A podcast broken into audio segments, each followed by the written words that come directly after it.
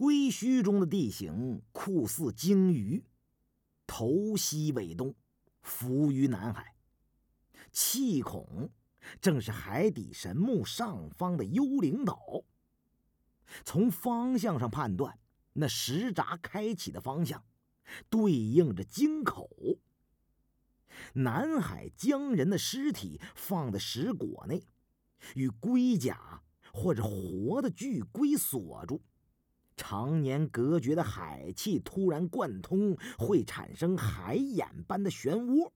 一旦打开数道石闸，石棺石椁就会被突然产生的海眼吸出井口，永远沉没在海底。可想引出藏在珊瑚隧道里的蛟老，非有百枚明珠的精魄不可。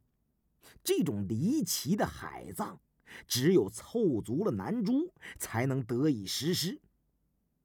百余枚月光明珠不是等闲就能采出来的，也许要间隔数年，乃至数十年。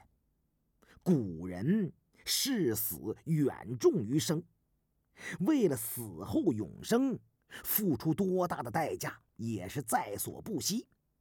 不过，这送尸入海的石闸机关，主要是巧妙地利用了鬼斧神工的天然造化。并未使用过多的人力，但自然造物之奇诡神异，却远远不是人工所能营造而成的。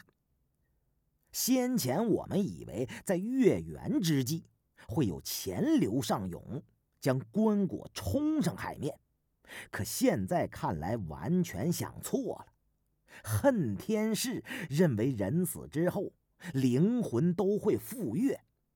之后，生命会以另外一种形态延续存在。建墓中的通道就是为亡灵准备的，但尸体仍然会归于浩瀚的大海。